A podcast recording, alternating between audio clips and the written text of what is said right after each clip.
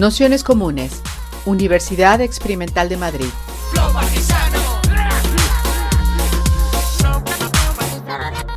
Toda la información en nuestro canal de Telegram Nociones Comunes o en nuestra web traficantes.net barra formación. Bienvenidos, bienvenidas, bienvenides a este curso Judith Butler y la Revolución Queer que, bueno, como ya recordamos en la, primera, en la primera sesión, lo estamos empezando con dos sesiones de introducción al, gender travel, al, género en disputa, con la idea un poco de, fijar el, marco inicial que, un poco vamos a recorrer en el curso, ¿no? sobre todo a partir de, lo que tiene que ver bueno, pues, eh, con un recorrido de los eh, conceptos de, de Butler. Eh, ahí Hoy veremos también, ¿no? seguiremos profundizando en esta idea de no naturaleza, de, los sistemas sexo-género, de...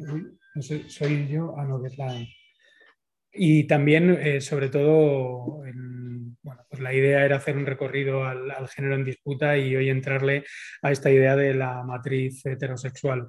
Ya previamente os hemos mandado en el texto tanto el texto de Adrian Rich como Teresa de Lauretis y un poco también con la intención que señalábamos el primer día de ir enmarcando por los debates que, bueno, en algún momento pues, se pueden hacer un poco más complejos y en ese sentido bueno, pues estamos intentando acompañar con, textos las, presentaciones, bueno, pues con la idea de que, de que pueda servir y, que pueda también enmarcar un poco la evolución del curso. Como sabéis, eh, la idea es que vaya teniendo cada vez un pues, eh, mayor aterrizaje también en, preguntas de los movimientos a día de hoy, el, el qué hacer en un contexto que es bastante fangoso, diría yo, sobre todo en, redes sociales, pero no, pero no solo. Entonces, bueno, pues eh, un poco esa era la intención de, arrancar con el marco. Hoy eh, trabajamos a partir de esa idea de, la matriz heterosexual y matriz de inteligibilidad eh, heterosexual y, bueno, pues un poco también con la, con la idea de, ir, pues un poco perfilando los, los contornos que nos van a, permitir ir, ir, trabajando otros elementos, ¿no? como la vulnerabilidad, la violencia, la legibilidad también de, los cuerpos a través de, bueno, también de las categorías políticas de, de Butler y siempre con, el horizonte de, apertura que tiene su, pensamiento, es decir, que intentar dejar también unos, unos materiales que, van al fondo político del, pensamiento de, de, Butler, que tiene que ver, eh, por mucho que se quiera mm, decir desde, desde otros eh, puntos críticos, por decirlo así, tiene que ver con la amistad política, tiene que ver con el encuentro entre, entre diversos, ¿no? Es decir, que ese, ese elemento, ese horizonte es el que tenemos siempre en el, en el, en el curso, ¿no? y, al fin y al cabo el pensar la alianza política en torno a, bueno, pues al cuidado de, y las interdependencias de, cuerpos eh, diversos y la necesidad también de coaligarse, como diría Valder, de cohabitar el, mundo desde, desde, esa diversidad de, cuerpos. ¿no? Es decir, que, es importante siempre señalarlo, ese horizonte, porque evidentemente aquí lo que hay es eh, borrado de categorías políticas que no nos valen pero lo que hay es aparición de alianzas de, de todes, ¿no? y, eso es algo que, que bueno, ya os vais a cansar de, escucharme, pero es el horizonte sobre todo de cara también a ir formulando las preguntas que acompañan el curso y las preguntas también que iremos llevando hacia la mesa final. De nuevo está en, la sesión eh, Carmen Romero, que ya la presentamos el día anterior y no me voy a extender, al que le agradecemos muchísimo que se haya preparado estas presentaciones, que quizá por ser las introductorias pues tenían ese punto de dificultad, ya le, estuve comentando, bueno, pues que algunos habían eh, contestado a la primera sesión, pues eh, la mayoría de la gente pues más o menos tiene eh, una aproximación más o menos clara a Butler, pero bueno, hay otras personas que, todavía no, no estaban muy familiarizadas y bueno, pues en principio parece que, estamos todo el mundo siguiendo el, el, ritmo. Alguna persona ha dicho que le resultó un poco difícil, aunque bueno, la sesión era introductoria y simplemente animar a que si hay cualquier duda, eh, por mucho que pueda parecer eh, más eh, introductoria, más básica o lo que sea, que no hay ningún tipo de, problema en poderlo preguntar y que incluso si esa cuestión pues da vergüencilla o lo que sea, pues plantearla de viva voz, pues que se puede mandar por escrito, que, que perfectamente la podemos ir acompañando de bibliografía o de otras sesiones o con Carmen y demás. Lo digo bueno, pues, eh, por dejarlo también claro, aunque lo repetimos en la, en la primera sesión, pues que esto es eh, un curso de formación y por lo tanto, pues eh, que cualquier duda se puede, se puede comentar. Con esto ya me, me, callo y le paso la palabra a Carmen para que empecemos la, la sesión de hoy y nada, pues muchísimas gracias por estar aquí. Bueno, muchísimas gracias a, todas, todos. Eh, y mm, bueno, sí que quiero empezar por justamente lo que, lo que, ha, señalado, lo que ha señalado Pablo.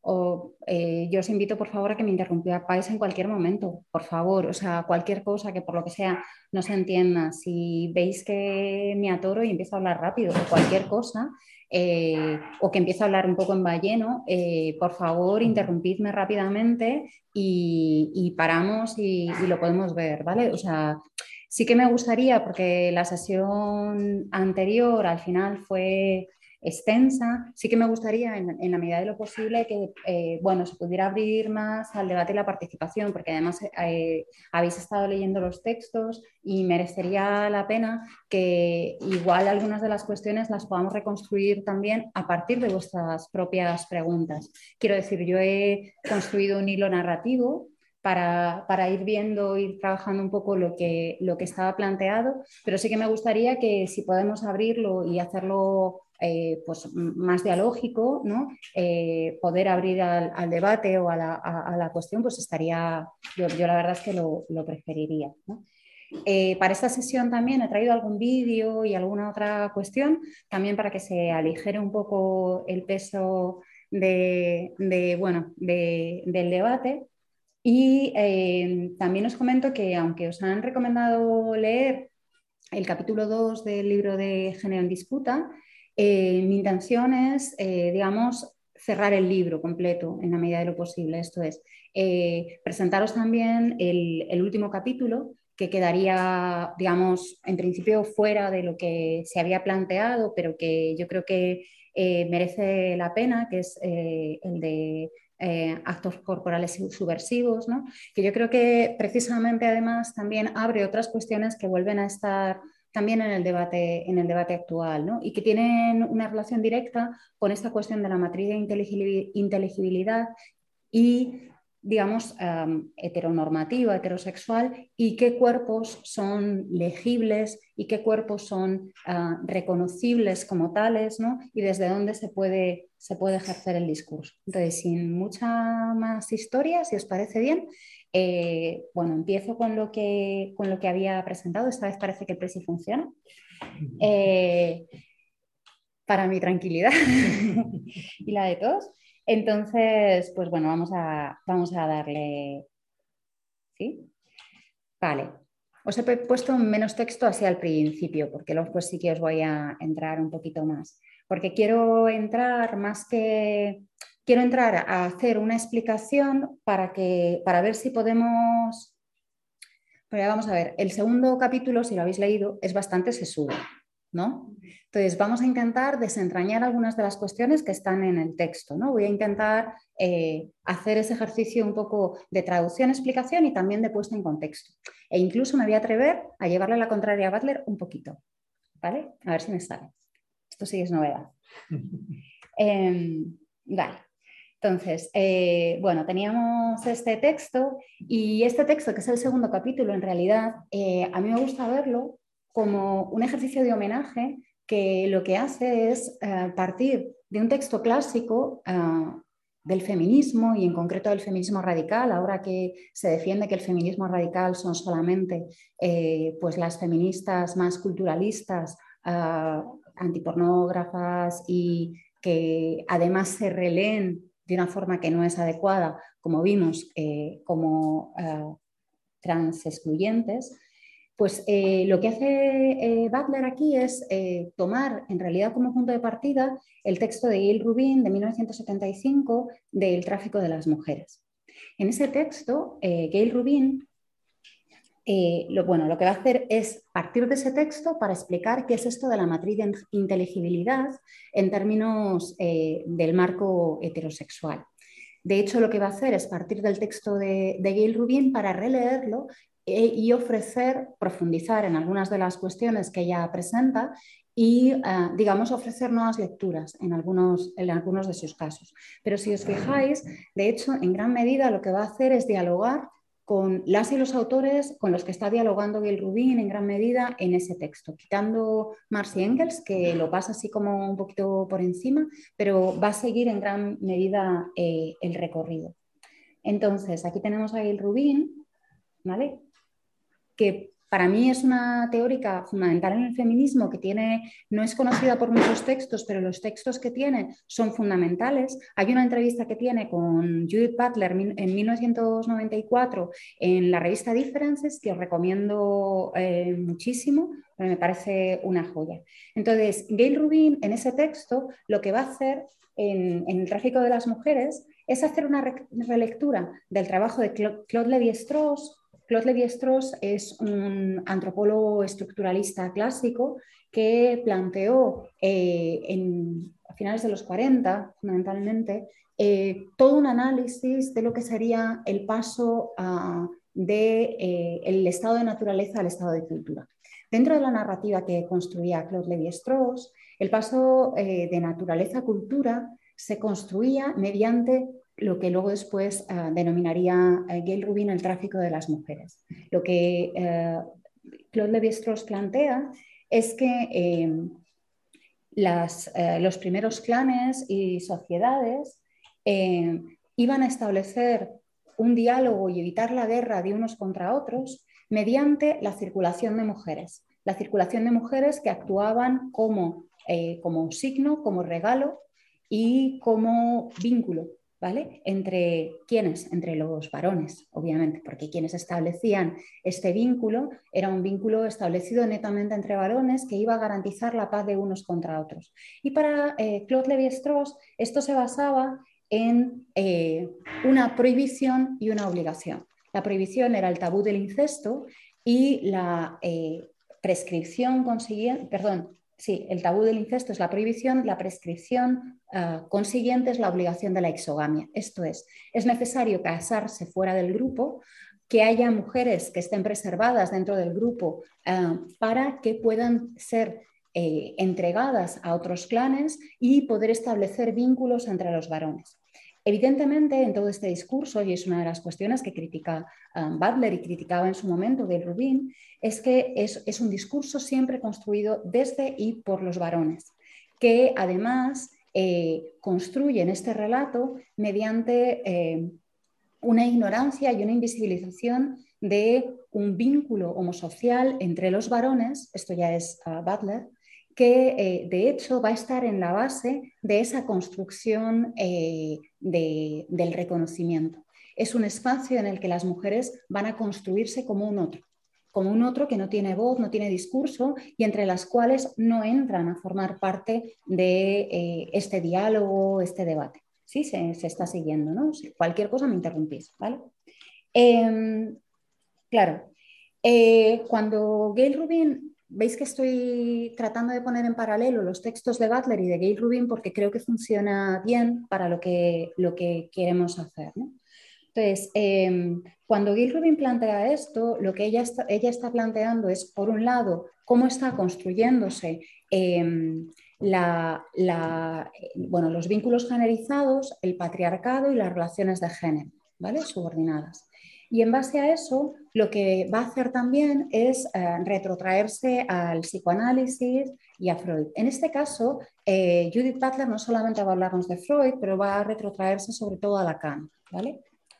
Y aquí tenemos al señor Lacan, Jacques Lacan. Y ahí lo que va a construir o a lo que va a entrar Butler es eh, a esa tensión en la construcción simbólica que está planteando Lacan para construir primero eh, la entrada al discurso, y esto tiene que ver con que tanto Claude Lévi-Strauss como Jacques Lacan lo que van a articular es una mirada estructuralista basada en el modelo lingüístico de Saussure. ¿vale? Entonces, de hecho, eh, si eh, Claude Lévi-Strauss está traduciendo ese paso de naturaleza-cultura en términos lingüísticos funcionando las mujeres como un signo, un significante que va a poner en contacto y va a poder comunicar a los varones, lo que va a hacer en la traducción eh, que va a hacer Claude Lévi-Strauss del el estructuralismo de Saussure al psicoanálisis es que va a construir la topología freudiana en un espacio donde eh, la construcción de las posiciones va a articularse con la entrada en el espacio de lo discursivo. La llamada ley del padre lo que marca es una entrada en el espacio de lo discursivo y solamente se llega a entrar en el espacio de los discursivos una vez se ha pasado el famoso Edipo. Y el famoso Edipo ha de ser resuelto mediante ese mecanismo por el cual se produce un ejercicio de identificación en el que ah, los varones van a poseer el falo, pero quienes son el falo son eh, las mujeres. Tenéis que tener en cuenta, y esto lo plantea y lo critica Butler, que el modelo eh, que plantea eh, Lacan, aunque hay muchos lacanianos y, por ejemplo, aquí en España la figura, por ejemplo, de, Javier Sáez, que ha hecho un trabajo muy importante, por ejemplo, con el texto de Teoría Queer y Psicoanálisis, y mm, Javier Sáez es un experto en psicoanálisis y experto particularmente en Lacan y sí que plantea que, eh, bueno, que las críticas planteando que el modelo psicoanalítico es, heteronormativo eh, en el caso de Lacan son problemáticas porque hay un espacio con el pequeño, perdón, con el pequeño eh, objeto A en el que se abriría ese espacio. No voy a entrar por ahí y sí que voy a anunciar que en mi caso creo, o sea, esto era un paréntesis, quiero decir, no quiero enredarme mucho en psicoanálisis, ¿vale? Simplemente hago este comentario por si alguien está más puesto en este tema, que sepa desde dónde lo estoy hablando, ¿de acuerdo? Entonces, no me voy a meter ahí, pero sí que eh, personalmente, y en esto pues tengo pues, discusiones y, amables, pero las tengo, por ejemplo, con, con Javi Saez, eh, yo no estoy tan de acuerdo. ¿no? Yo sí que creo que hay una, impregnación fuerte de heterosexismo eh, y heteronormatividad en la construcción psicoanalítica que plantea particularmente Lacan. ¿vale? Entonces, en ese sentido, de hecho, eso es una de las cuestiones que va a desarrollar eh, Judith Butler en el, capítulo 2 de, Género en Disputa. Y ahí lo que, lo que plantea es esa tensión, ¿no? en la cual em, las mujeres construidas como otro, que es también un poquito ahí ah, tira bastante de la, construcción de, de, Irigaray, las mujeres van a ser construidas como otro en un discurso en el que entran, pero que solamente entran para construirse como el deseo para los demás. Esto es, necesitan estar presentes porque son el falo, esto es aquello que activa el significante, el significante del deseo. El falo se posee, pero no puede activarse sino es en presencia de un deseo que siempre es un deseo hacia una mujer porque se presupone además una lógica y un marco heteronormativo como base de esta relación. ¿no? Em, bueno, esa discusión es, más compleja, pero sí que es verdad que en ese espacio es donde se construye ese concepto de matriz de, inteligibilidad, porque va a estar articulándose las posiciones de lo posible donde poder identificarse en determinadas posiciones de género que además van a tener, y ahí entramos en, otras discusiones, van a tener dentro del psicoanálisis una lógica en el que... Em, las posiciones de masculinidad y feminidad parecen como muy hegemónicas. ¿vale? Eh, muy hegemónicas por esa construcción. Sí, dale. Perdona, eh, he subido un poco. Sí. Digo que las mujeres están construidas como un otro sí. para, eh, o sea, para el otro. Claro. O sea, como objeto sexual del otro. Claro, o sea, las mujeres en este marco tienen el falo, pero no poseen el falo. De hecho, eh, dentro de la lógica psicoanalítica lacaniana, en ocasiones hay mujeres masculinas a las que se les acusa de ser mujeres fálicas. Esto es, de no haber cumplido con el mandato de género y no haber cumplido con el mandato y estar apropiándose de un falo que en principio no les corresponde. ¿vale? Entonces, el lugar eh, que espera a las mujeres dentro de este entramado, que es un entramado para mí netamente heteronormativo y construido desde una visión de varones y una visión eh, patriarcal, es el lugar de despertar el deseo de los varones, esto es, ser objeto de deseo.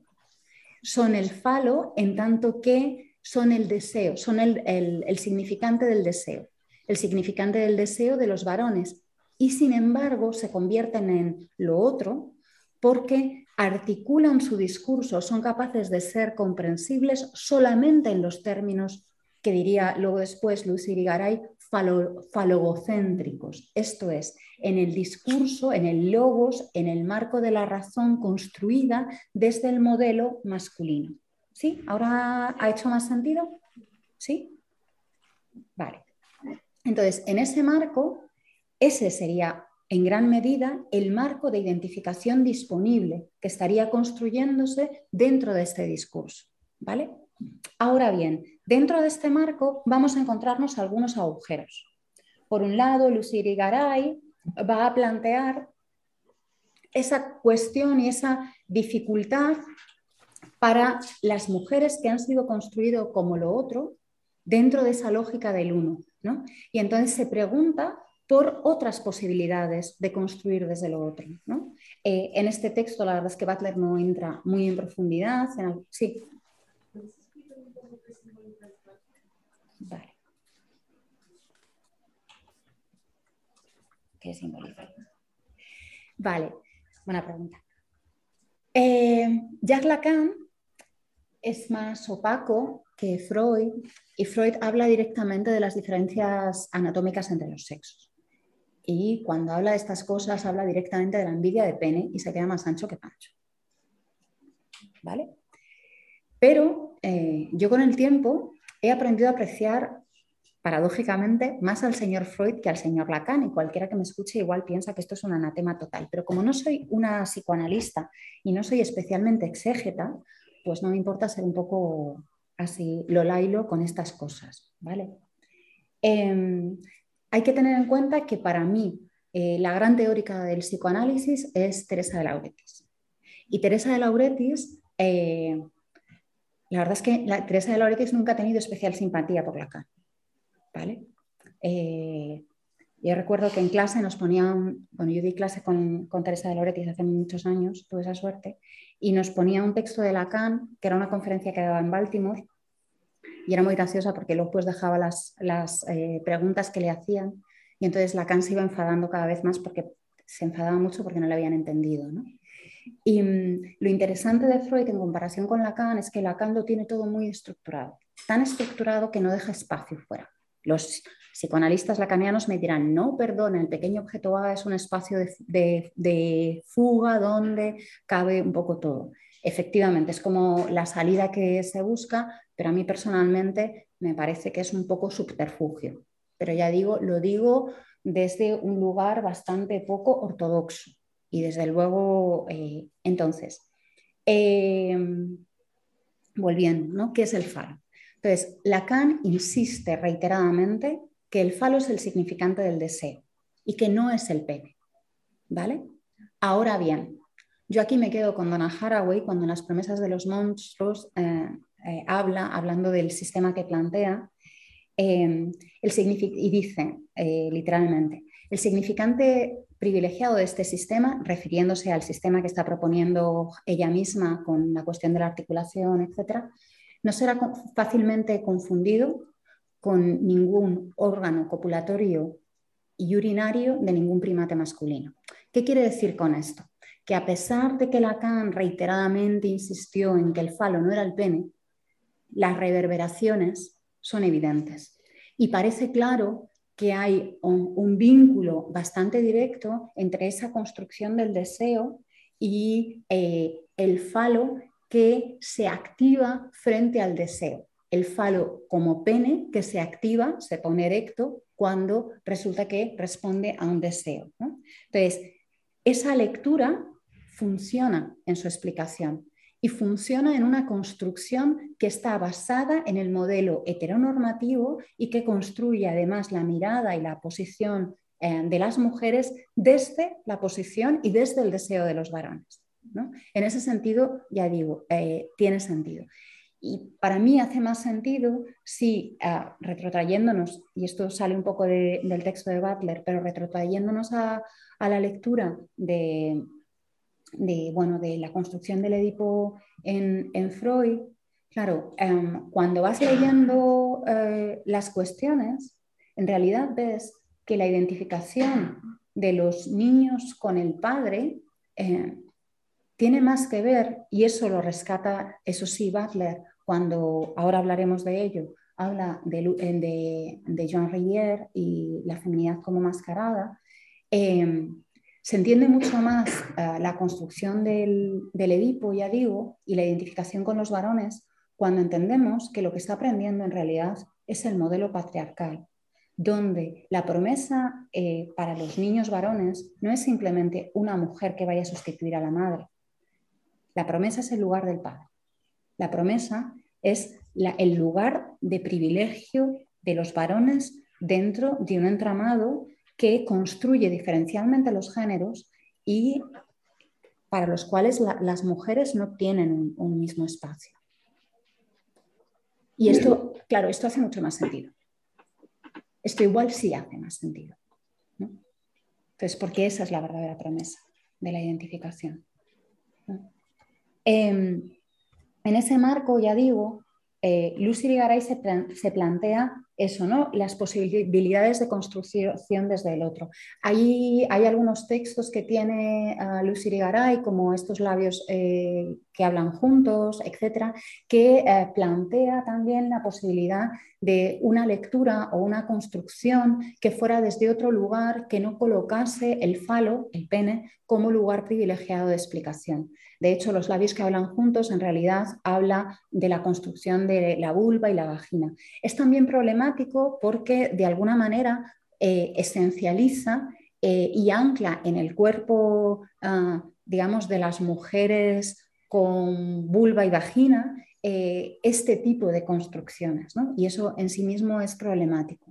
Pero sí que constituye en su momento un intento por pensar desde otros lugares, que, se salga de ese, esa ley del padre, ese orden simbólico, que es que el que impone y el que impone la legibilidad, la inteligibilidad, esto es, qué discurso va a ser posible y va a poder ser leído como consentido. Todo lo que queda fuera para Lacan de la, ley del padre no es capaz de ser legible, no es posible, ah, digamos, que, adquiera un, lugar comprensible. En ese sentido, os comentaba que igual eh, esta cuestión de, del, bueno, del Edipo como una cuestión que tiene que ver con la adquisición, digamos, de, ese lugar prioritario para los varones, varones, tiene más sentido en la lectura que hace y que recoge em, Butler del trabajo de Jean Rivière, eh, eh, la Womanless, woman, woman, womanless as a Masquerade, la, la feminidad como mascarada. Jean Rivière era una psicoanalista, bueno, no sé si sabéis que Freud era un tipo bastante peculiar em, que eh, dio cabida a un montón de mujeres psicoanalistas que tuvieron una enorme producción en lo que fue entre los años 20, 30 y, 40 eh, del, siglo, del siglo XX. Dio cabida a un montón de mujeres, tal vez porque era una disciplina, el psicoanálisis un tanto extraña, eh, tal vez porque muchas de ellas, por supuesto, habían sido eh, psicoanalizadas por el propio Freud y se convirtieron en sus discípulas, ¿no? tal vez porque también era un espacio un poco, digamos, fuera de, los espacios eh, en ese momento legitimados, aunque se volviera luego después, tuviera muchísimo éxito. eh, Joan Rivière plantea esta cuestión de la feminidad como mascarada de una manera bastante curiosa. Y aquí es donde voy a cuestionar parcialmente a Butler. Eh, ¿Por qué? Porque eh, Butler, analizando el texto de feminidad como mascarada, lo que plantea es como Jean, Jean Rivière señala que hay un peligro de, digamos, de la masculinidad y la representación de la masculinidad para las mujeres, situémonos en esa época, años 20, eh, eh, Europa años 20, sobre todo Inglaterra, y son mujeres que empiezan a estar en el espacio público, que empiezan a hablar en público, que se atreven a ocupar el espacio de lo, masculino. Tenéis, tenéis, que tener en cuenta que mm, Virginia Woolf escribió Una habitación propia en 1929 o sea, Joan Rivière está escribiendo un poquito antes.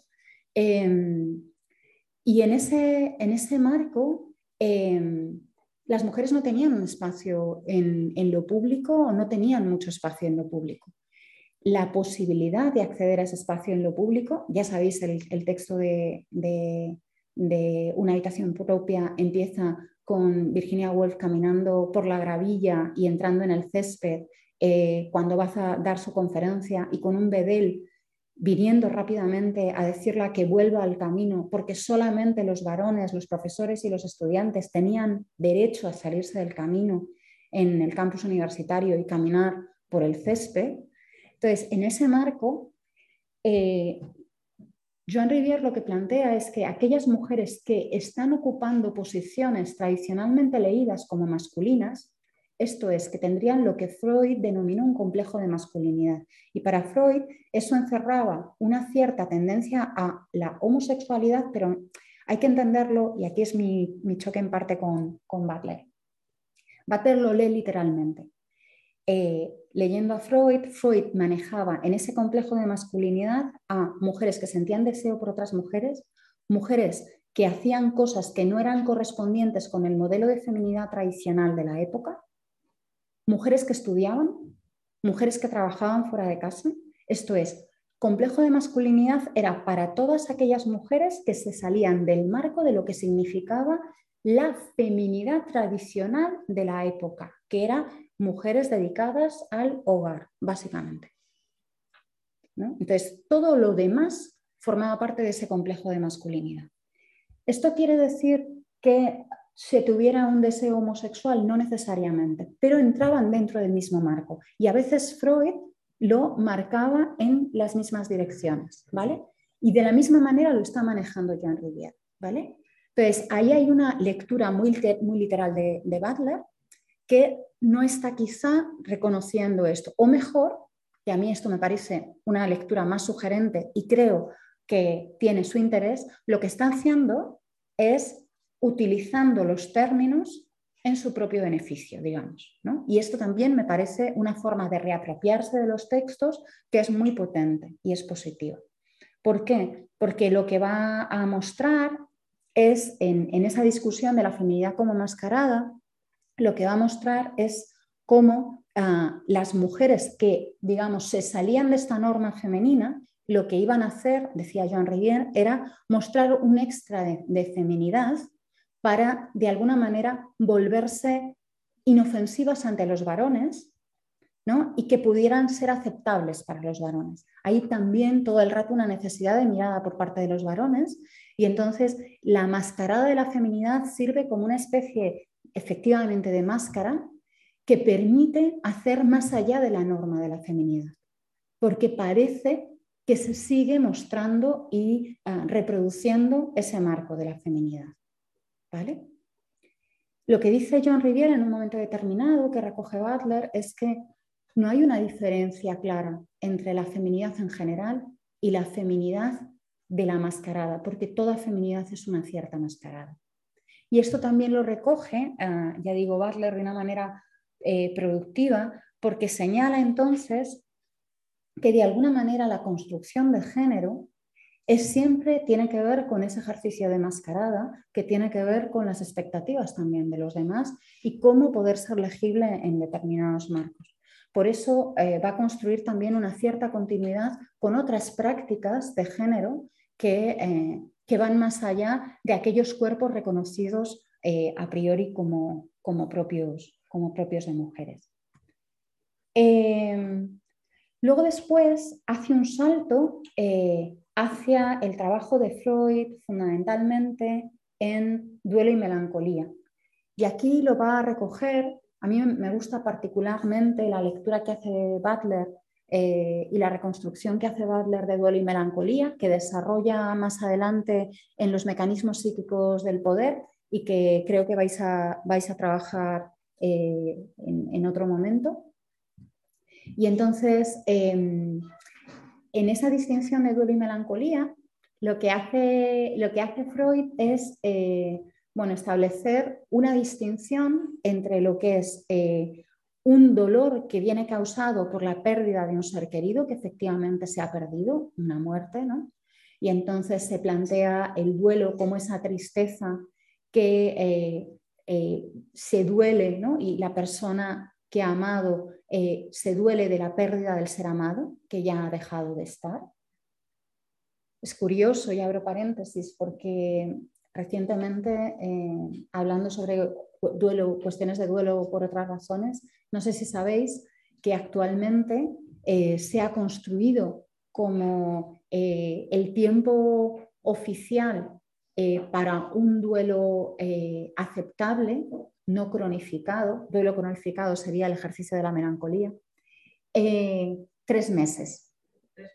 Tres meses se ha reducido y se ha cortado en relación con, otros tiempos y otros momentos. Quiero decir, también ahí tenéis que tener en cuenta que la propia construcción, en este caso del orden social, capitalista, etcétera, etcétera, está regulando cuáles son los tiempos oficiales para tener un duelo saludable.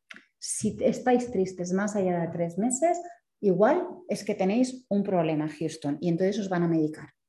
Entonces, también la tristeza hay que tenerla regulada según ciertos tiempos, lo cual es bastante espeluznante, por otro lado. La construcción de la melancolía eh, frente al duelo eh, tiene la paradoja de que el objeto añorado, el objeto perdido añorado, queda introyectado porque el objeto perdido es construido en la pérdida, esto es, es construido en tanto que perdido no hay un objeto previo como tal, sino hay una construcción eh, mítica de una supuesta pérdida que nunca ha ocurrido, pero que se introyecta como tal, como pérdida. Entonces se produce una introyección de la pérdida y se construye un sujeto melancólico en tanto que vinculado con el objeto perdido. ¿Vale? ¿Por qué construye esto Butler? ¿Y para qué le sirve a Butler hablar de todo esto del sujeto melancólico? Pues Butler lo construye para señalar que en realidad el marco heterosexual del cual se estaría construyendo, eh, digamos, o se construiría como norma, estaría eh, asentado en una construcción melancólica precisamente por la pérdida de la homosexualidad. ¿vale? Esto es, aquel espacio no mentado, aquel espacio que no puede denominarse, pero que en ese espacio de no poder expresar ni siquiera el deseo, eh, queda introyectado como un vínculo melancólico, una, eh, una attachment, un, apego melancólico, efectivamente, que lo que, lo que hace es ah, vincularse a la homosexualidad como un marco necesario. La paradoja en este juego que hace Butler, que es inteligente, que lo que hace es también ser muy provocadora, es que va a plantear que de alguna manera la heterosexualidad emerge dentro de ese supuesto ejercicio de tabú donde aparecía el incesto como el paso de la naturaleza a cultura y eh, la necesidad de la exogamia, y ahí Ah, lo veremos ah, ahora, pero eh, lo que decía Gail Rubin es que había un elemento previo para establecer ese tabú, o sea, otra, otra prohibición y otra prescripción previa, que era la prohibición de la homosexualidad y la prescripción de la heterosexualidad, ¿no? para consolidar ese juego. Entonces, Butler lo que va a plantear es que esto lleva a que la construcción de ese marco, de ese, esa matriz ah, heteronormativa, esa matriz de inteligibilidad, está preñada, está atravesada por eh, una construcción eh, melancólica que lo que va a hacer es ignorar, invisibilizar la posición de eh, sujeto homosexual. ¿no? Sí. Me un poco de confusión porque está haciendo algo así como cambiar, creo que es como una crítica al complejo de Edipo o algo así, lo ve desde otra forma. O sea, lo ve porque hay un presupuesto de una homosexualidad hmm. eh, donde eh, para Freud lo que había era un enamoramiento del otro, el otro sexo. ¿Puedes explicar esto? Vale, esa parte me la había saltado para no entrar en ello, pero, pero voy, voy a ello.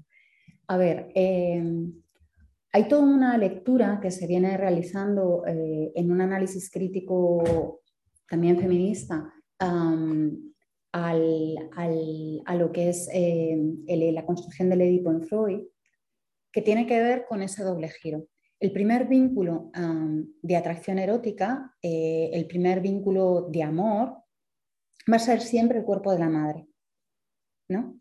Y luego después se produce en los varones, digamos que para Freud, la resolución del Edipo siempre se ha hecho y se ha construido pensando y desde los varones, porque él mismo decía que ah, eh, el Edipo en las mujeres era algo muy complicado.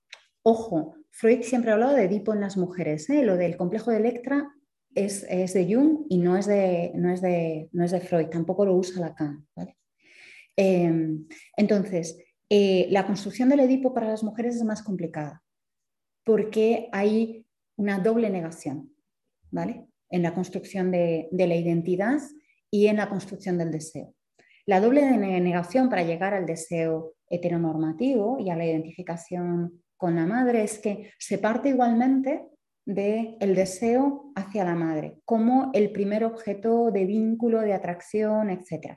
Hay toda la tradición, por ejemplo, de, de, bueno, de la, teoría de las relaciones objetales, que es una tradición feminista que basa precisamente su lectura a partir de, a partir de ese lugar y a partir de ese vínculo inicial con la madre ¿no? y trata de recuperarlo en una lectura ah, diferente del psicoanálisis y sobre todo del desarrollo de, las mujeres, eh, digamos, del desarrollo de las mujeres como mujeres en este, en este marco.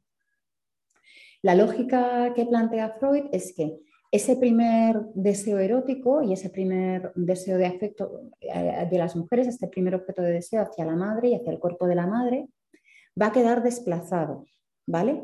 Y se plantea que eh, lo que ocurre, esto es Freud, ¿vale? No, voy a entrar a, a la Lo que plantea Freud es que precisamente por esa envidia de pene hay un momento en el que las niñas llegan a ver que la madre está incompleta y las ha hecho incompletas, o sea, lo que dice eh, Freud en, las diferencias anatómicas entre los sexos es que eh, eh, la niña descubre, pues con un amiguito varón, un hermano, lo que sea, ¿no? que ella no tiene pene y entonces se pregunta por su falta, ¿no?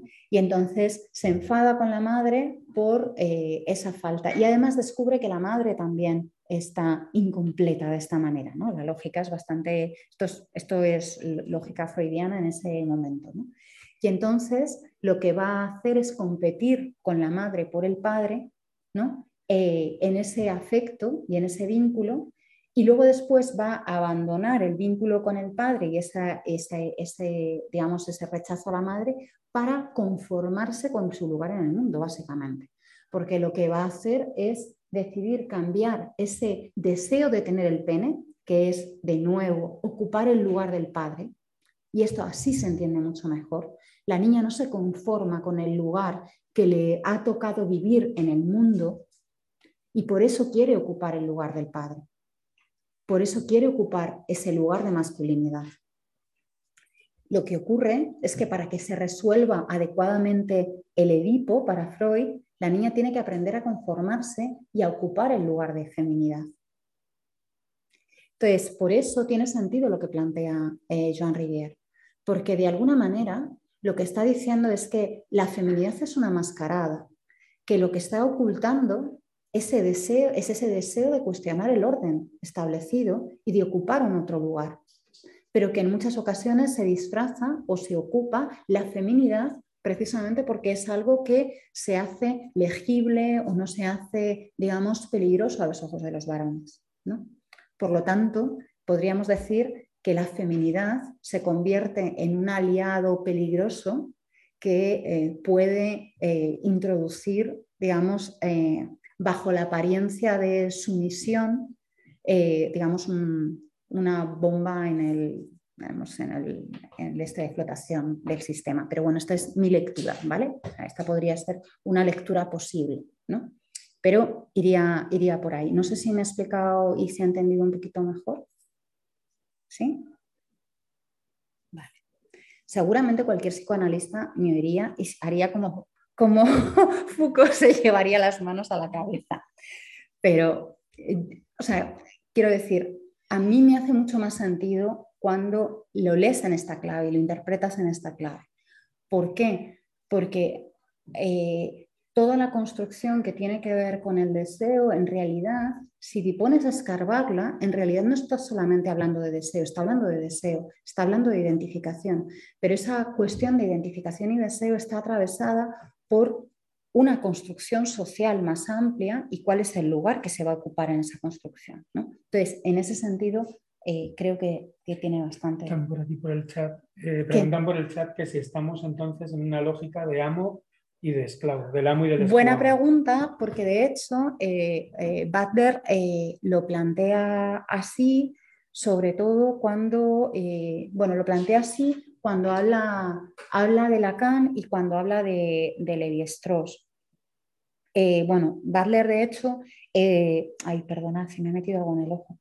Eh, Butler, de hecho, sabéis que es eh, por formación hegeliana. Su primer texto en realidad no es eh, el género en disputa, es una tesis que tiene sobre el sujeto, em, que, es, bueno, su tesis y es un, trabajo básicamente sobre Hegel, en, sentido más, más duro del, término. Entonces, lo que va a hacer ahí es que en la cuestión que está planteándose es que en la construcción del amo y el esclavo hay, eh, digamos, hay una, digamos, la conciencia de la relación está en la posición del, esclavo. ¿Vale?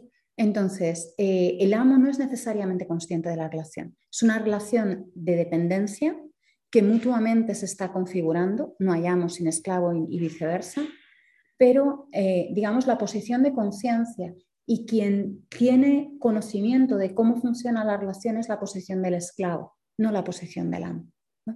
En ese sentido también Butler dialoga muy bien con, eh, eh, Simone de Beauvoir, porque ella también parte de esa dialéctica hegeliana también para construir el segundo sexo, precisamente.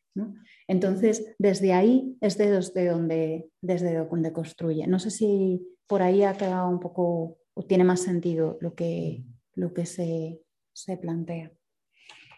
Lo que iba a decir, porque quería yo ir un poquito más rápidamente para poder entrar un poco más de este texto, por ahí más o menos bien, ¿sí?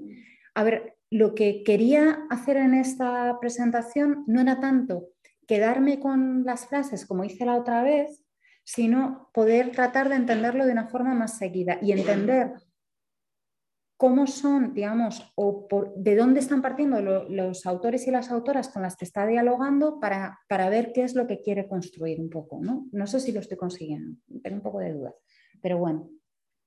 Entonces, eh, ¿por qué trae a Michel Foucault y lo trae ligado a Gail Rubin, claramente?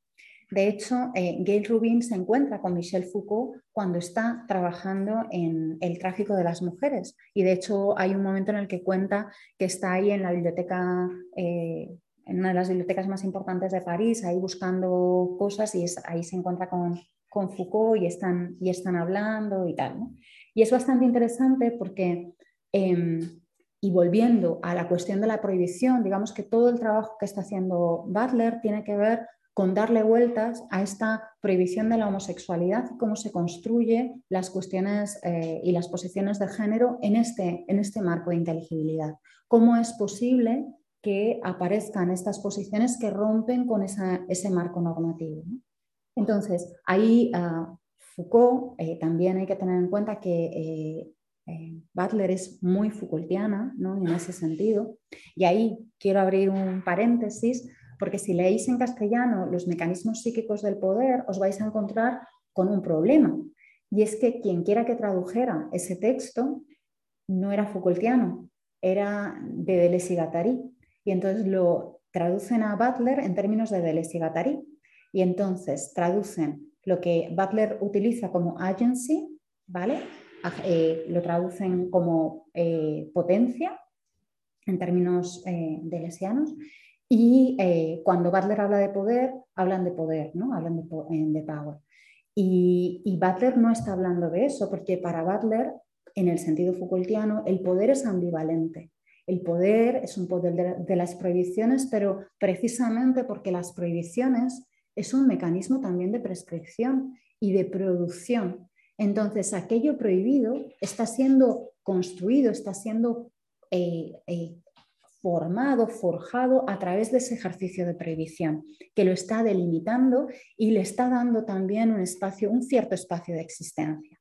¿vale?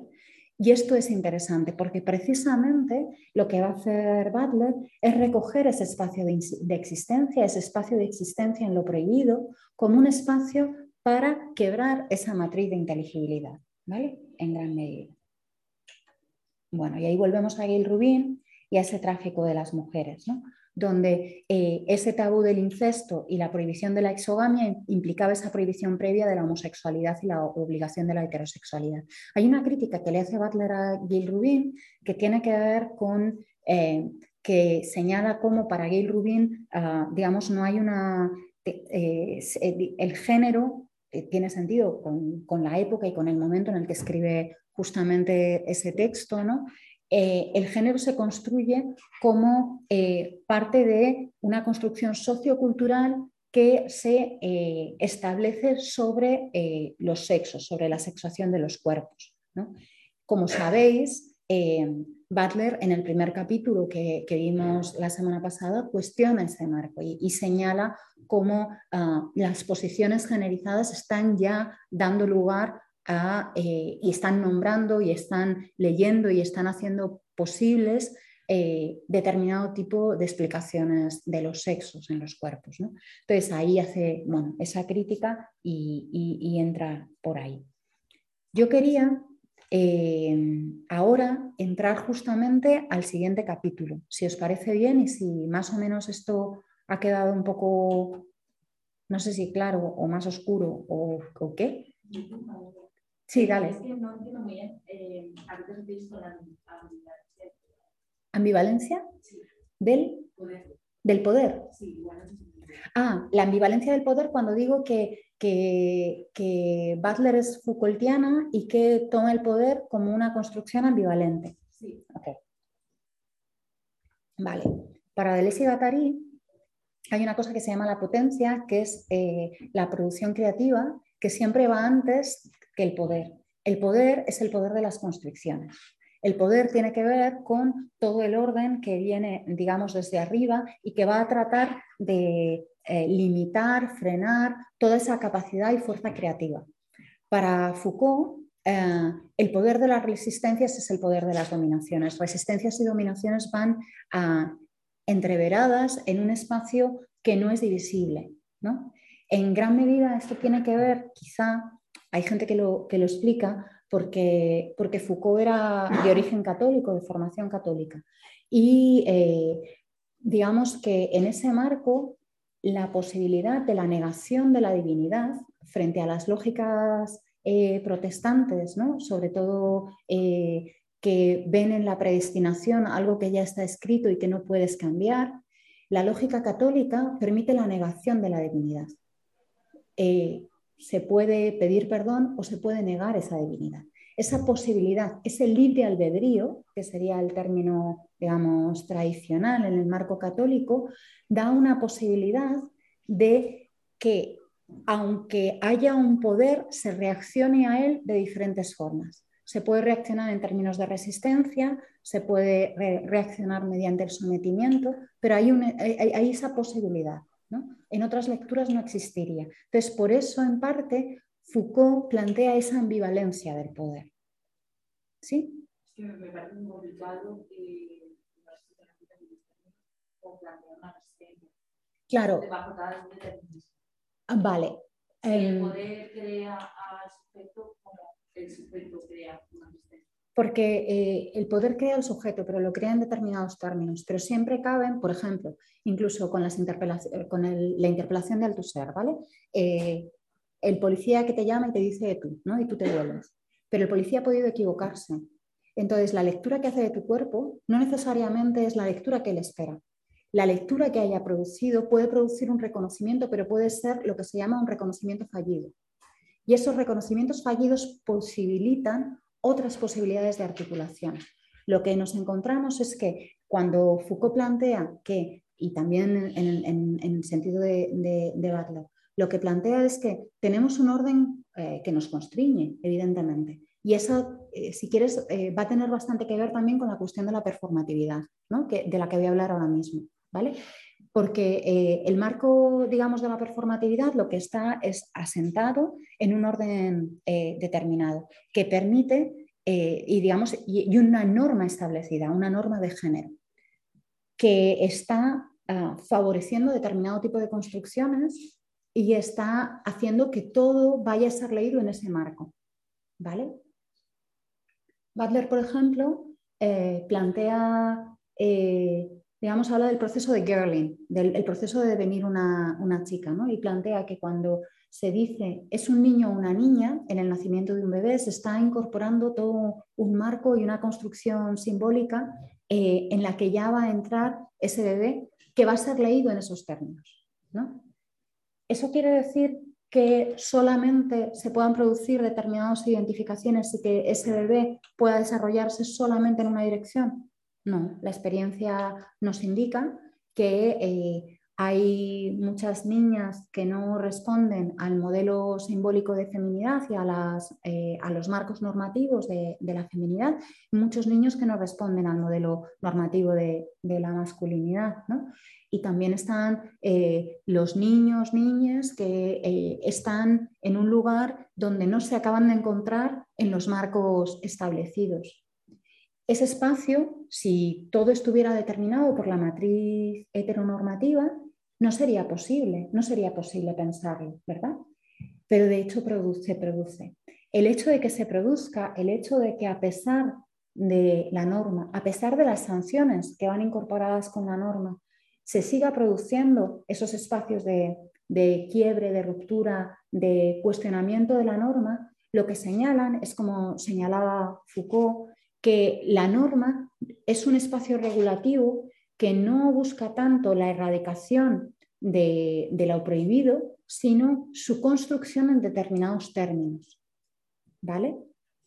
Su construcción que busca ser expulsado, tal, pero sin embargo ese espacio es un espacio vivible y ocupable. ¿no? Especialmente, como dirán eh, en otros textos y más adelante eh, Butler, si se colectiviza. ¿Vale? Eh, un, último ejemplo sobre esto y, ya me callo. Eh, hay uno de los capítulos que tiene Butler en, el cuerpo, en Cuerpos que Importan, eh, que se llama Passing Queering, o sea, pasando por querizando, y es sobre un texto de, Nela Larsen, ¿vale? que es una de las escritoras de lo que se llamó la Harlem Renaissance, entonces cuenta la historia de una mujer que es identificada como negra, pero pasa por blanca. Llega a casarse con un hombre blanco que además eh, es supremacista blanco, ¿no? Eh, y hay un momento en el que en la novela, y según lo va relatando Butler, eh, el marido la ve con una amiga negra y entonces descubre que es que es, eh, que es negra también, ¿no? O sea, de repente el passing cae, ¿no? Y hay un momento en, el final de la novela, ella acaba cayendo por la ventana, no se sabe muy bien si empujada por el marido, si huyendo por haber sido descubierta, ahí hay una, tensión. Probablemente eh, la elección de ese passing como un passing individual y el momento concreto en el que esto es realizado, que permite romper las normas, en este caso no de género, sino racializadas, y saltarse eh, la exclusión racializada, se hace como una estrategia individual. La estrategia individual, de hecho, cuando el passing cae, se pone en peligro y la vida de, la protagonista, de hecho, eh, se pierde, precisamente porque el passing individual eh, pone en riesgo. Frente a eso, en otros momentos, Butler habla de los movimientos, movimientos LGTB, etcétera, etcétera. Cuando, por ejemplo, al final también de, de Cuerpos que Importan, habla de la parodia como mecanismo político por parte de colectivos queer, etcétera, etcétera. ¿no? Entonces, ahí precisamente es el espacio de lo colectivo lo que permite tomar las calles y que esa, parodia se convierta en, un detonante político que puede romper el orden de lo normativo de una forma mucho más significativa. No, no es que el passing no lo haga, el passing señala el hueco. Lo que pasa que, ah, digamos, las posibilidades son individuales, tanto en lo bueno como en lo malo y también las posibilidades de daño para los cuerpos que transgreden son mayores en, cuanto pueden ser descubiertas. No sé si, desde ahí se entiende un poquito mejor, aunque me he salido del libro.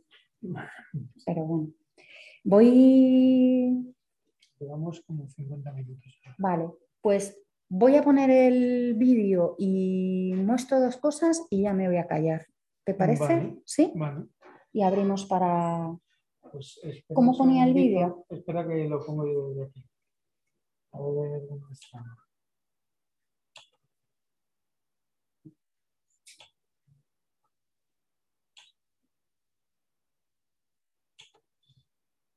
Vale, este vídeo es un vídeo de Iris Segundo García cuando hizo este vídeo, era estudiante de, comunicación en la Rey Juan Carlos.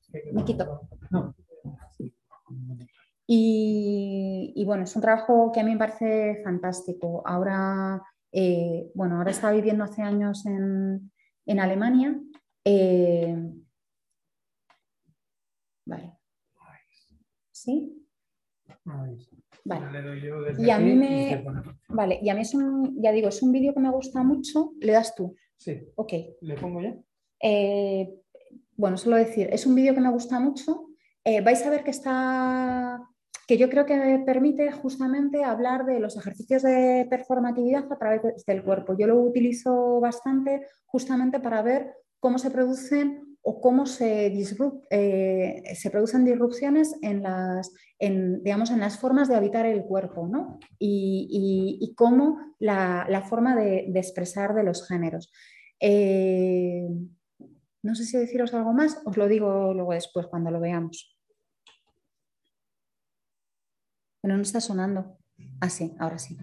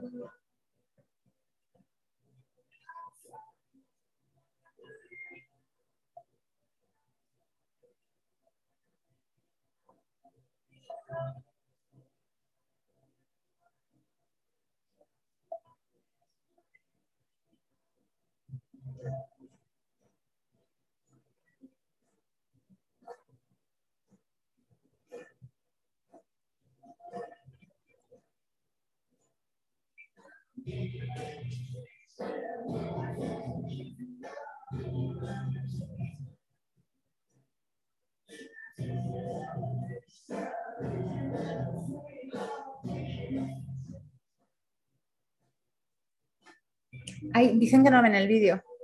No.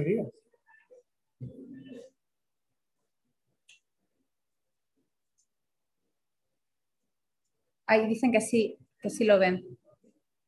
Sí, pues está compartido.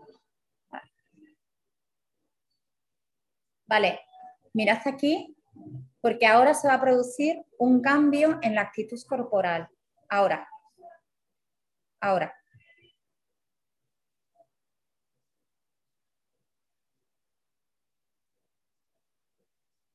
Tiene que ver con el gesto.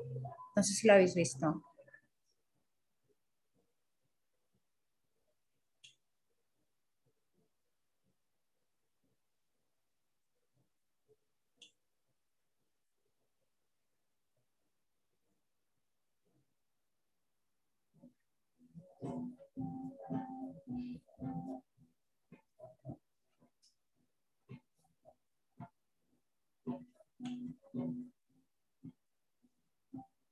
Bueno, como veis, bueno, a mí es un vídeo que me, fascina, o sea, está fenomenal, es un trabajazo, la verdad. Y si os fijáis, eh, una de las cosas que más me interesa de este trabajo tiene que ver justamente, bueno, aparte habéis notado que está montado al revés, ¿no? Entonces está todo como sucediendo al revés, ¿no? Y es bastante interesante cómo cómo juega con la corporeidad ¿no? y con el, con el cuerpo. No sé si puedo volver a la presentación un segundo para una última cosa. Y ¿dónde doy? bajar esto. Ah, vale. Ok.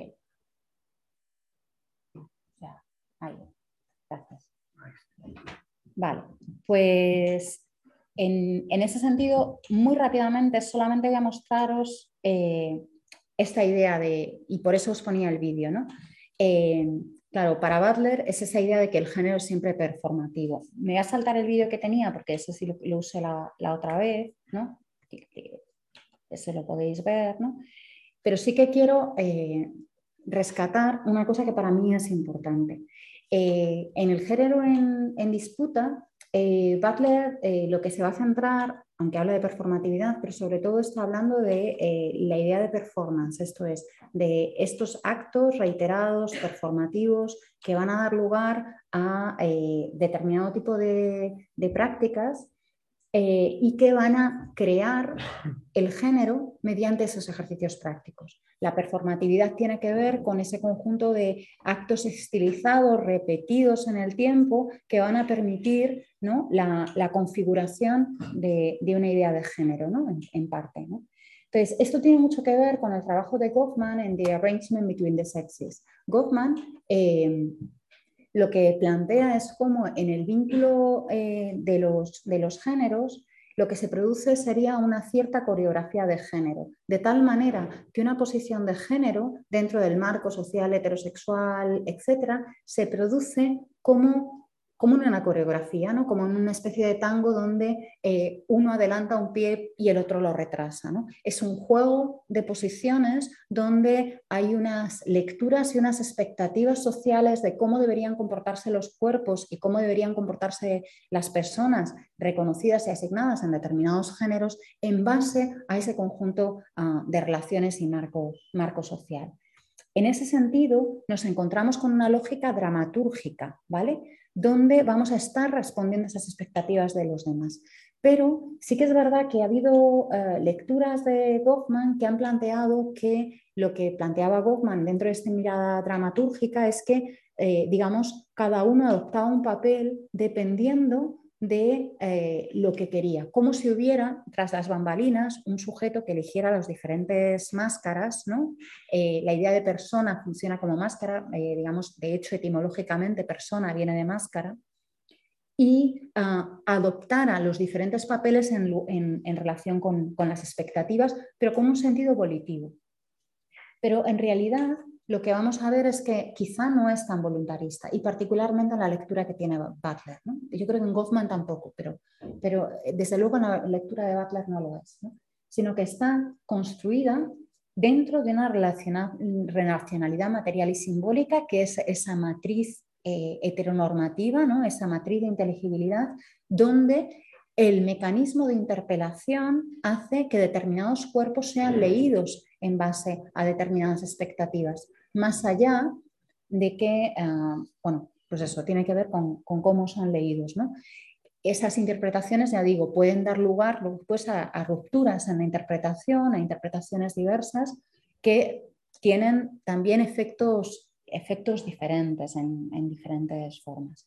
La performatividad la va a introducir Butler no tanto en género en disputa, sino luego después cuando escriba eh, Cuerpos que importan. Sobre todo, ¿por qué? porque ah, va a responder a algunas de las críticas que se le plantean y va a leer la performatividad muy ligada fundamentalmente al trabajo de Derrida y de, Austin. Eh, Derrida en, sobre todo en signo, acontecimiento y contexto y Austin en cómo hacer cosas con palabras. Y ahí lo que habla Austin en cómo hacer cosas con palabras es, es, esa idea de los actos performativos del habla. Los actos performativos del habla van a ser aquellos que tienen la capacidad de hacer lo que dicen, pero el problema, pues cuando yo os declaro unidos en matrimonio, ¿vale? O yo nombro a este barco, yo te bautizo con el nombre, ese, lo que sea, ¿no?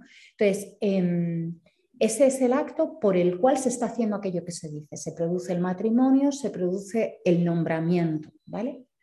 Pero eh, Austin va a decir que en realidad eh, prácticamente cualquier cualquier eh, acto enunciativo, esto es cualquier descripción, cualquier ah, uso del habla, en realidad también encierra un cierto sentido prescriptivo y por lo tanto performativo. ¿Por qué? Porque las palabras dicen, dependiendo por supuesto de los contextos, pero dicen cosas concretas, nos están construyendo. Ser nombrados de determinadas formas, ser interpelados bajo ciertas categorías, está construyendo las categorías y está construyéndonos o leyéndonos en torno a las categorías. ¿sí? Entonces, en ese sentido, eh, tiene, tiene, esa capacidad.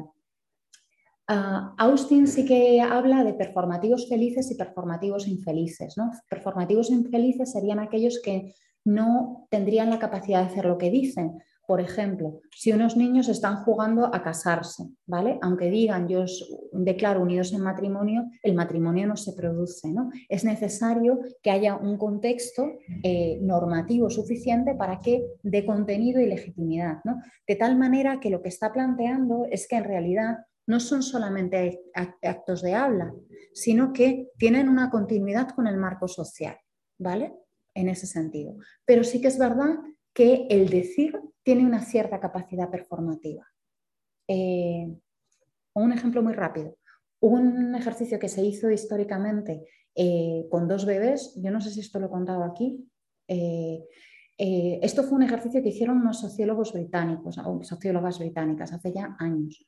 Cogieron a, un bebé, le vistieron de azul, dijeron que se llamaba John y le pasaron a una sala con una gente para que dijera qué les parecía. Bueno, pues entonces dijeron, ay, este niño, mírale cómo se mueve, qué fuerte va a ser, da patadas, uy, va a ser futbolista. A ver, me lo estoy inventando, pero era del orden de esto, ¿vale? Em, volvieron a coger ese mismo bebé, lo vistieron de rosa, dijeron que se llamaba Jenny, lo pusieron en otra sala con otra gente y las respuestas fueron, ay, qué mona, mírala, se ve que es tan dulce. ¿Qué estaba pasando? las lecturas de cómo se estaba comportando ese bebé tenían más que ver con las expectativas sociales vinculadas a su nombramiento y a su marco dentro de una, categoría de género ya establecida y en base a eso estaban construyendo. El acto de nombrar performativamente construye en parte ese espacio, ¿no? en ese sentido. Y es a eso a lo que se refiere Butler. Eh, Derrida en signo, acontecimiento y contexto habla del concepto de iterabilidad. La iterabilidad tiene que ver con esa capacidad que tienen los discursos de ser leídos más allá de cuando se producen. ¿vale? Que yo haya sido capaz de leer eh, el género en disputa, eh, pues en este momento, cuando se escribió en 1990, indica que el texto puede continuar siendo leído más allá del momento en el que ha sido escrito. Que a lo mejor yo hay cosas que me voy a perder pero sigo pudiendo interpretarlo. ¿no? Incluso ha podido ser traducido a múltiples lenguas, ¿no? lo cual implica que hay un salto desde el momento de escritura al momento de recepción.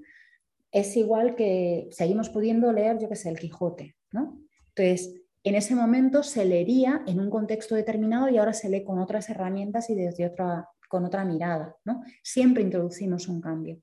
La iterabilidad tiene que ver con ese desplazamiento. Esto es, con la distancia que hay desde el momento en el que yo escribo a la recepción de, eso que yo he leído.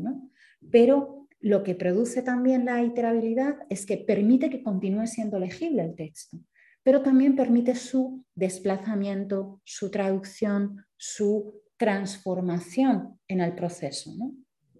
Entonces, para él, ah, para Derrida esto sería interesante. Y esto también tiene que ver con la citabilidad. Un texto puede ser citado fuera de, fuera de contexto.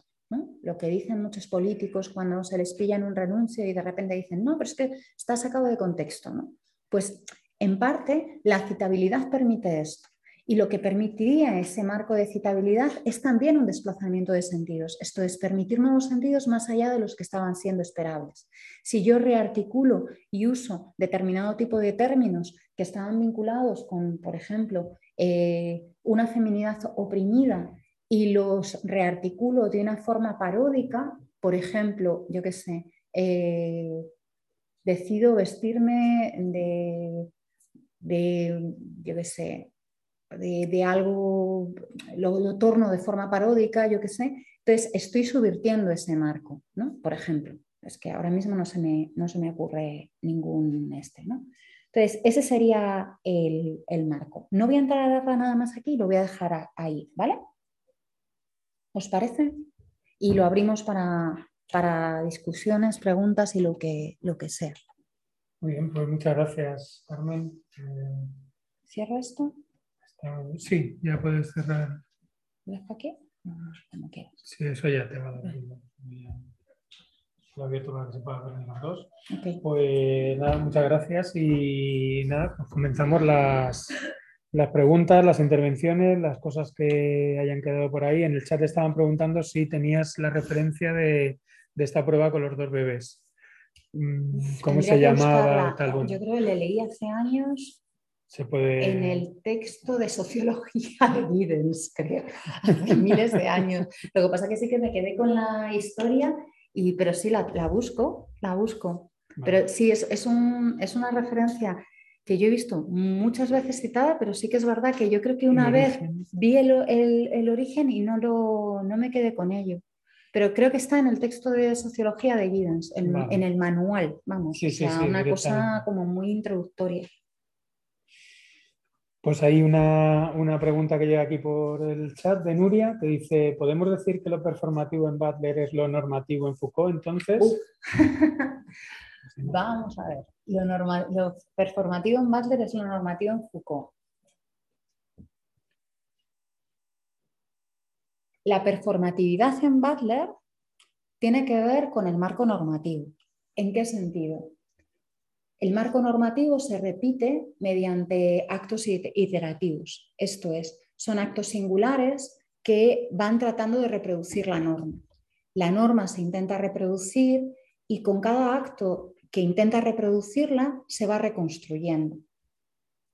Como es un acto iterativo, cuando yo trato de citar la norma, aunque trate de citarla de la forma más rigurosa, más eh, trato de hacerlo súper bien, ¿vale? Voy a intentar ser una mujer como, como Dios manda, ¿vale? O sea, voy a ser una mujer, mujer, de estas así, ¿no?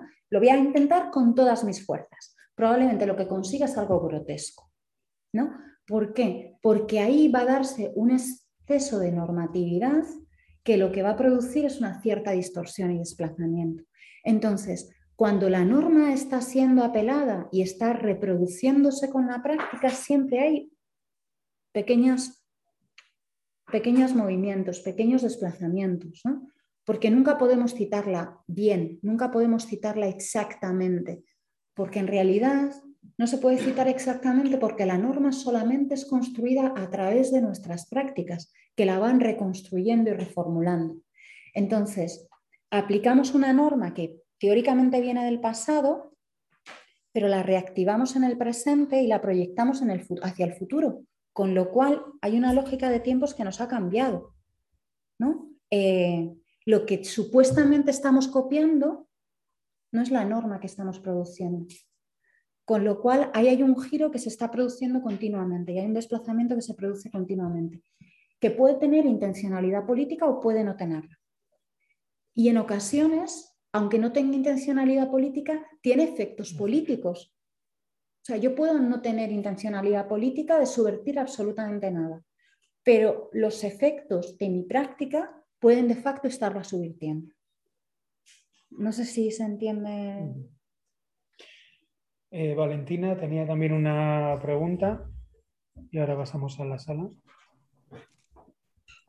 Hola. Buenos días, buenas tardes.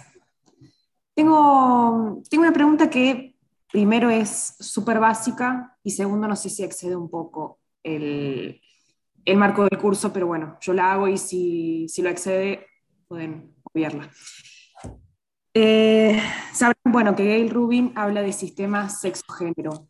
En Judith Butler, ¿se puede hablar de sistema sexo-género o qué pasa ahí con, con este concepto? ¿Cómo, cómo, cómo? Es que te digo un poco mal. Que eh, Gail Rubin habla de sistema sexo-género y me dice, ¿Judith Butler habla de sistema sexo-género o qué pasa con esto? ¿Eso es lo que me has preguntado? Sí, sí, sí. Vale, vale, es que no estaba segura de haberte oído bien. Vale, eh, Judith Butler habla de sistemas de exogénero o qué pasa con ello.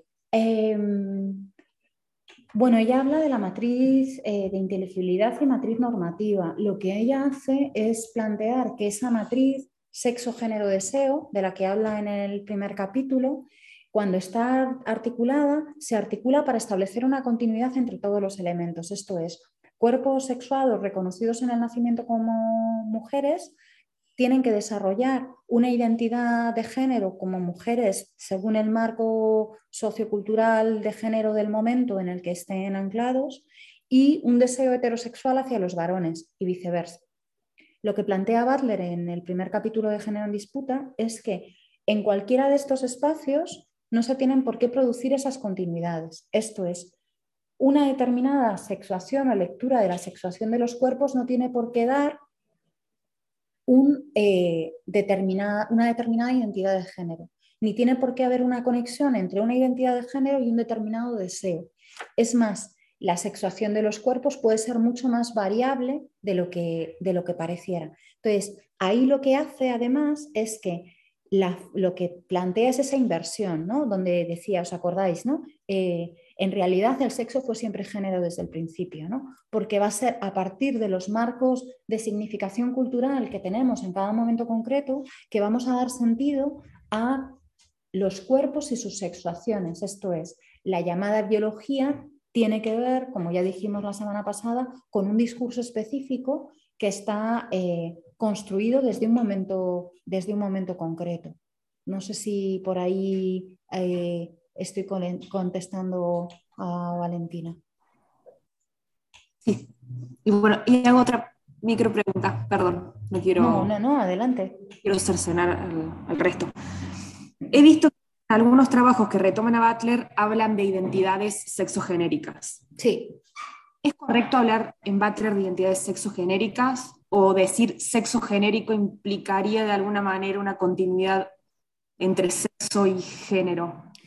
A ver, yo no veo, yo no veo el problema eh, de hablar de identidades sexogenéricas eh, en Butler. O sea, sí que es verdad que Butler trabaja desde, desde los géneros, pero plantear que, o sea, Butler tampoco renuncia a hablar de la sexuación de los cuerpos y de los sexos. De hecho, eh, no renuncia porque está diciendo precisamente que han sido construidos desde el género y por lo tanto son espacio de indagación teórica y política en lugar de dejarlos como un espacio vacío en el cual no podemos entrar, lo que va a volver es a abrirlos y convertirlos en un espacio en el que vamos a poder indagar. Entonces, hablar de identidades sexogenéricas pues eh, puede tener que ver con las formas en las que nos identificamos, eh, tanto cómo creemos que supuestamente tienen que ser los cuerpos eh, sexuados en un determinado sentido y también cómo son las identidades de género pero, pero vamos, en, ese, marco. De hecho, cuando, y eso lo vais a ver más claramente, yo creo que con Lucas Platero, cuando en Deshaciendo el Género habla de intersexualidad, eh, tirando concretamente y fundamentalmente del, texto de, Colapino, eh, sobre el caso John Joan, eh, pues, pues ahí yo creo que indaga muy claramente justamente y habla de la sexuación de los cuerpos, ¿no? O sea, que, yo, yo, creo, yo no veo, o sea, no creo que sea tabú para Butler hablar de sexuación de los cuerpos. Sí que es verdad que, por ejemplo, si me preguntas personalmente, identidades sexogenéricas, pues yo no tendría problema en usarlo, pero cuando yo hablo de sexo suelo hablar de cuerpos sexuados. Eh, para hablar de justamente cómo están siendo producidos los cuerpos sexuados y cómo están siendo leídos.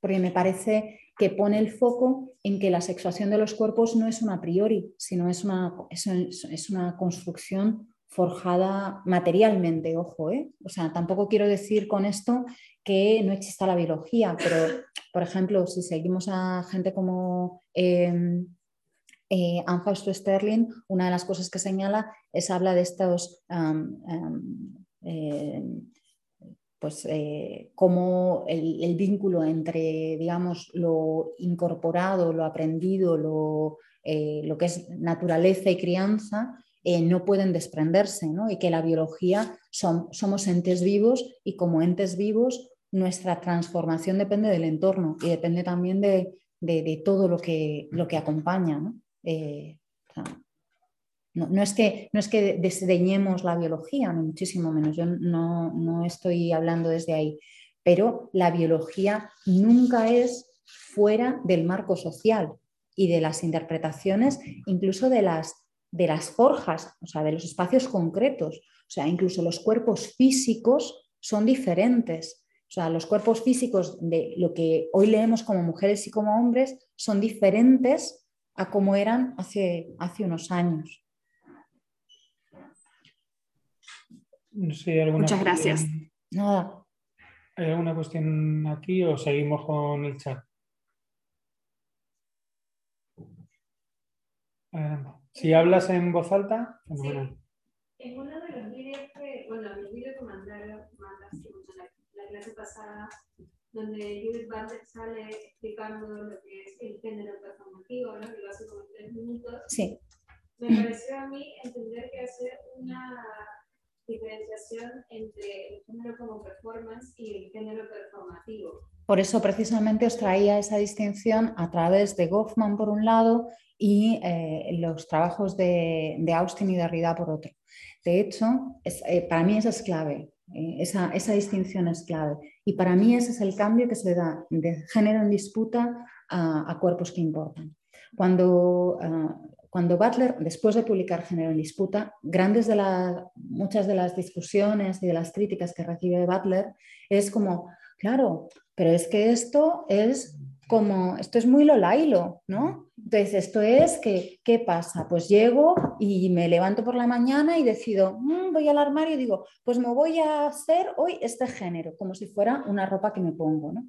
Entonces, eh, esta lectura eh, un tanto frívola de lo que estaba planteando Butler, que estaba planteando cómo hay todo un conjunto de prácticas y un conjunto de actos que pueden ser eh, subversivos o que tienen el potencial de ser subversivos al cuestionar los marcos eh, normativos de la, matriz, eh, de la matriz heterosexual, lo que hacen es plantear que efectivamente, o sea, hay, hay ejercicios que pueden transformar ese marco, pero no tenemos ni garantías que el marco se vaya a transformar simplemente porque, digamos, rompemos con los roles de género al actuar el género de una manera concreta, pues depende del, contexto. Generalmente vamos a, hacer, vamos a tener más capacidad de transformar si nos unimos, o sea, solo no puedes con amigos sí, solo no puedes con amigas sí.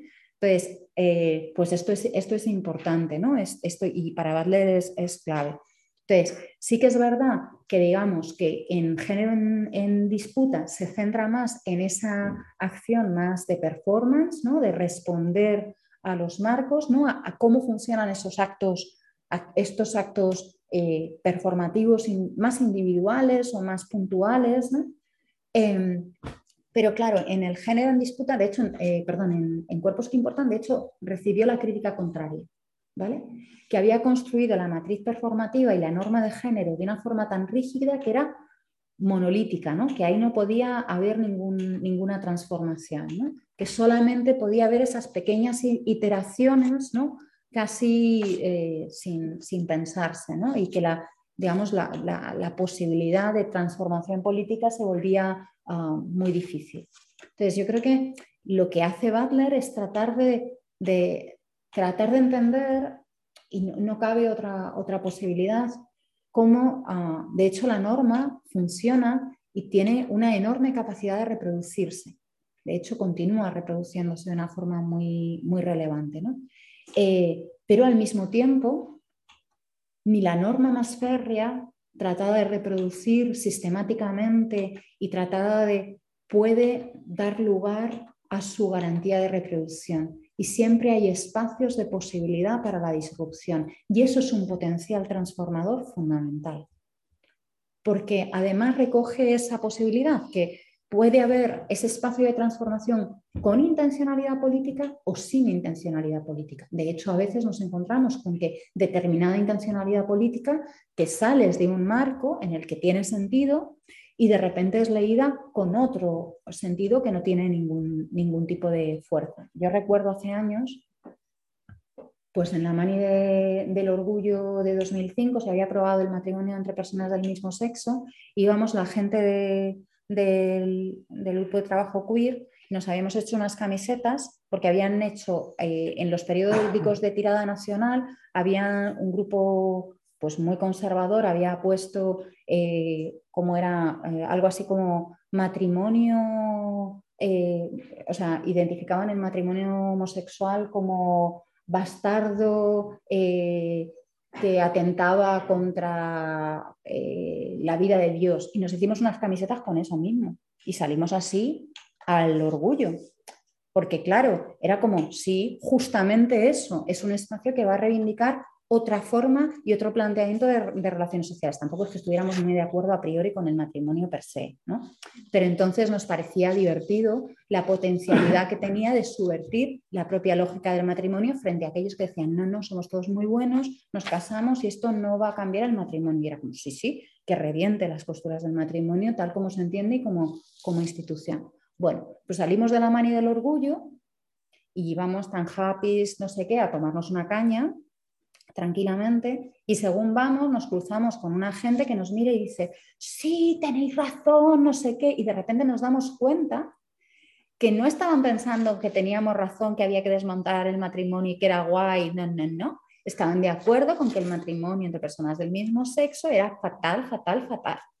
Entonces, claro, lo que nosotros habíamos hecho como un ejercicio performativo que rompía y que además tenía sentido político en un contexto, fuera de ese contexto, no solamente no lo tenía, sino que se leía de una forma completamente diferente. ¿no? O sea, nuestra intención era una, pero la capacidad política funcionaba diferencialmente dependiendo del contexto. ¿Sí? Pues no sé si. Hay, sí, otra pregunta que es de Isabela, que dice: ¿el desarrollo del concepto de agencia en Butler va encaminada a la emancipación? ¿Está relacionado con la posibilidad eh, subversiva de la parodia? Vale cualquier planteamiento feminista, y Butler es una feminista, eh, va encaminado a la, emancipación. Ahora, ¿qué entendemos por emancipación?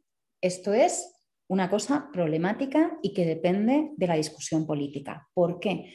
Porque muchas veces cuando construimos una agenda, política eh, podemos correr el riesgo de que lo que interpretamos como em-, emancipación desde unos marcos y desde unas posiciones políticas pueden suponer un espacio de, eh, digamos, de sometimiento o de empeoramiento de las vidas de, otra, de, otras, de otros grupos y de otros colectivos. Entonces, creo que una cosa muy interesante que plantea Butler primero es em, la posibilidad de buscar el espacio para aquellas posiciones que históricamente han sido expulsadas del discurso y por lo tanto no han tenido capacidad de enunciación y no han sido reconocidas como teniendo capacidad de enunciación y por lo tanto de participación en el espacio político, puedan empezar a tenerlo. En, el inicio de la introducción a deshacer el género, se pregunta a Butler, ¿quién habla cuando Frank Fanon está reclamando ser reconocido como persona? Y dice, hay un lugar desde el cual está hablando en el cual está enunciando una demanda, ser reconocido como persona, con derechos, con capacidad de hablar, con capacidad de intervenir políticamente, que está eh, producida desde un lugar que está expulsado del discurso, pero al mismo tiempo tiene la posibilidad de reclamar ese discurso. Entonces, esa potencialidad es algo que Butler rescata, porque si no, ahí sí tendríamos un cierre. Quiero decir, eh, también lo plantea cuando habla de, censura implícita y censura explícita. Eh, las voces que históricamente han quedado fuera de los discursos, que son todas aquellas voces subordinadas, expulsadas, no reconocidas, las vidas que son entendidas como no posibles, como no vivibles, ¿no? que es en gran medida también lo que está trabajando más allá, ¿no? cuando habla de las vidas lloradas, etcétera, etcétera. Lo que está hablando es de un espacio en el que está tratando de articular cuál es la posibilidad para la emergencia de un discurso y un posicionamiento político desde aquellas posiciones que, a las que tradicionalmente no se les ha reconocido como posición con una entidad política. Entonces, a mí me parece que es enormemente poderoso el trabajo de Butler. Ahí sí que hablo del conjunto de su obra, porque precisamente reclama ese, espacio. Hay otro texto muy pequeñito de Butler que, escribe junto, junto con Spivak y se llama Who Sing the Nation State? ¿Quién canta el Estado-Nación? Entonces recoge ah, a partir de un acto que se produce en Los Ángeles por parte de ah, inmigrantes indocumentados que viven durante años eh, en Estados Unidos, ¿quién le canta? Está traducido. Justo, pues mira, no sabía que estaba traducido. Eh, pues en ese texto, es un texto muy, muy breve, pero es como un diálogo entre ellas, es muy potente. Entonces, recoge ese momento y dice, hay un momento de la protesta que los inmigrantes indocumentados en Los Ángeles que llevan toda su vida viviendo allí, pero que tienen la amenaza de poder ser expulsados eh, y que no son reconocidos, o sea, pueden tener una tarjeta de la seguridad y un número de la seguridad social, llevar trabajando toda su vida y sin embargo no tener un estatus. Es bastante surrealista, ¿vale? Entonces, en un momento de la protesta se ponen a cantar el himno, el himno americano. Entonces se pregunta, bueno, ¿quién canta este himno americano cuando resulta que están reclamando la ciudadanía personas que no son reconocidas desde la ciudadanía, pero que están aquí y que además tienen ese potencial de visibilizarse? ¿no? ¿Y qué están queriendo hacer al hacer ese ejercicio ¿no? de reapropiarse y cantar el himno precisamente de una nación que no les está reconociendo como tal. ¿no? Entonces, plantea esa tensión y sobre todo lo que está planteando continuamente es esa capacidad de visibilizar aquellas posiciones que han quedado expulsadas del discurso y ver cuáles son las posibilidades de emergencia de estas posiciones coaposiciones y de la articulación política desde ahí. Por eso a mí me parece muy, muy poderoso, que es eh, justamente esa, esa, capacidad de agencia. La agencia viene, a mi parecer, desde, desde ahí, ¿no? desde pensar eh, la agencia política más allá de los límites de lo que ya está establecido, como cuál es el espacio adecuado para la agencia política. No sé si he contestado a lo que se estaba planteando.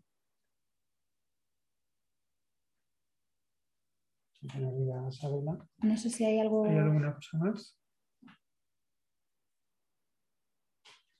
Bueno,